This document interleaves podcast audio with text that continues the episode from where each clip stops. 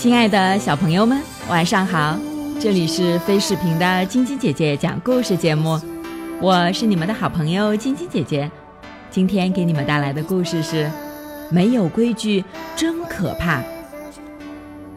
这是美洲狮本赛季的第一场比赛，几乎春谷市的所有市民都来给他们的少年足球队加油助威，就连市长也来了。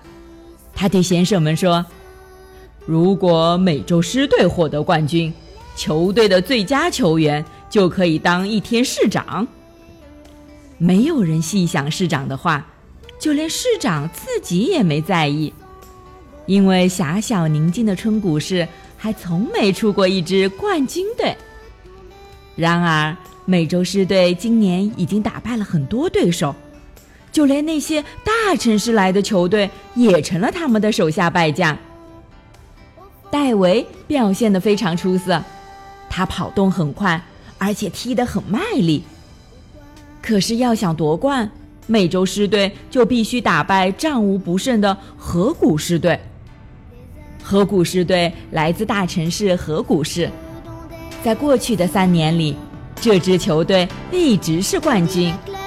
因为河谷狮队拥有最好的阵容，所以大家都认准他们今年还会赢。尤其对手是不起眼的美洲狮队，在冠军争夺赛中，美洲狮队踢进了四个球，戴维一个人就进了两个球。但是河谷狮队也频频发起反击，比赛快要结束时，双方仍然是平局。此时，美洲狮队要向对方球门发起最后一次进攻了。只见戴维带球到对方球门前，脚下轻盈的控球，快速突破对方两名球员的防守。距离比赛结束只剩十秒钟了，戴维用力射门，球刚好落进球门的一角，美洲狮队赢得了比赛。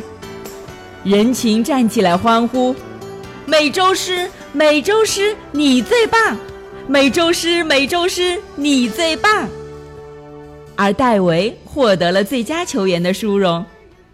好朋友玛丽对戴维说：“你真厉害，我们现在都特别兴奋。周六我们就要到广场参加胜利庆典了。你将担任一天的市长。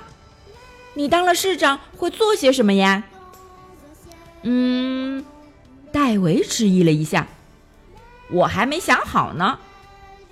这时，朋友们开始纷纷设想自己成为一天的市长后会做些什么。嗯，我要举办一个冰淇淋派对，到时可以想吃什么就吃什么。杰西建议。我要给学校放一整天假。塔米提议。嗯嗯，我要把我要把当天设为娱乐日，什么活儿都不许干。布莱恩也出了个主意。戴维回到家时，爸爸开心地对他说：“儿子，我真为你感到骄傲，你这场球踢得太棒了。”我也很为你骄傲，妈妈说：“我给你做了很多好吃的，还做了你最爱吃的点心。”戴维看到点心时，开心地说：“太好了，我就想吃点心。”嗯，你知道规矩的，爸爸提醒他。不吃完肉和蔬菜是不可以吃点心的。是的，戴维知道规矩，可是对他来说规矩太多了。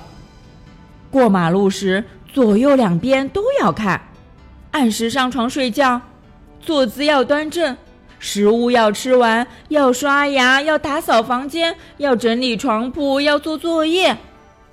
戴维嘟囔着：“我讨厌这些规矩。”爸爸听到他在嘟囔，就说：“一个家庭没有规矩是不会幸福的。”我才不这么想呢，戴维心想：“如果没有了规矩，我们才会真正幸福。”晚饭后，戴维总要做作业。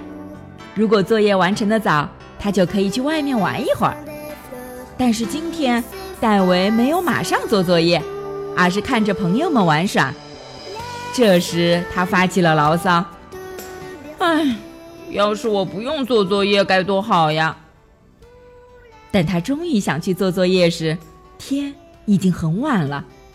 他直到睡觉时间才做完作业。戴维坐在桌前抱怨：“为什么我总要早早上床睡觉？规矩，规矩，规矩！如果有一天没有了这些规矩，我会很高兴的。”星期六这一天，全市的人都出来为戴维和冠军队庆祝，乐队奏乐，人群欢呼。戴维带领球队走在游行队伍的最前面。当他们来到广场时，市长让大家安静下来。他大声地宣布：“下周一，戴维将担任一天的市长。”万岁！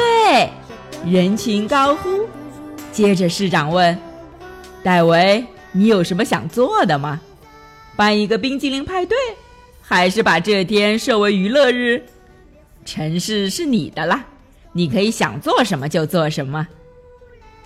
乐队指挥举起指挥棒，鼓手们抬起鼓槌，号手们深吸一口气，每个人都在等待。人群中鸦雀无声。这时。